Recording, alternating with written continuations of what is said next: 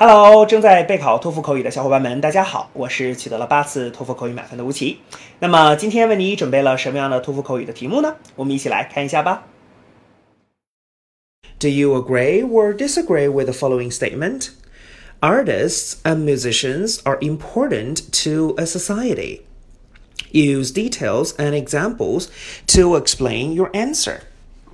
Begin speaking after the beep. Um, well, I think that artists are important to a society mm, because they can help people to relax. I mean, people can listen to music when they feel tired, so they can forget about their troubles. And also, artists pay lots of tax every year. You know, they need to pay hundreds of thousands of dollars so the government can use the money to um, to build schools and hospitals. Um, therefore, I think uh, musicians are important to a society. 好的，那么以上呢就是我们今天啊所给出的这段满分回答。接下来需要屏幕前的你做些什么呢？那就是要跟读和模仿这段录音。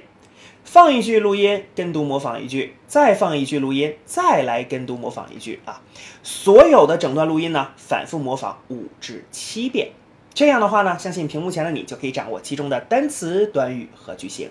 那么持之以恒的话呢，我相信在你的托福口语考试当中，你就会把这些单词、短语和句型自如的、流利的应用出来。那么，我觉得你离托福口语的高分就不再遥远了。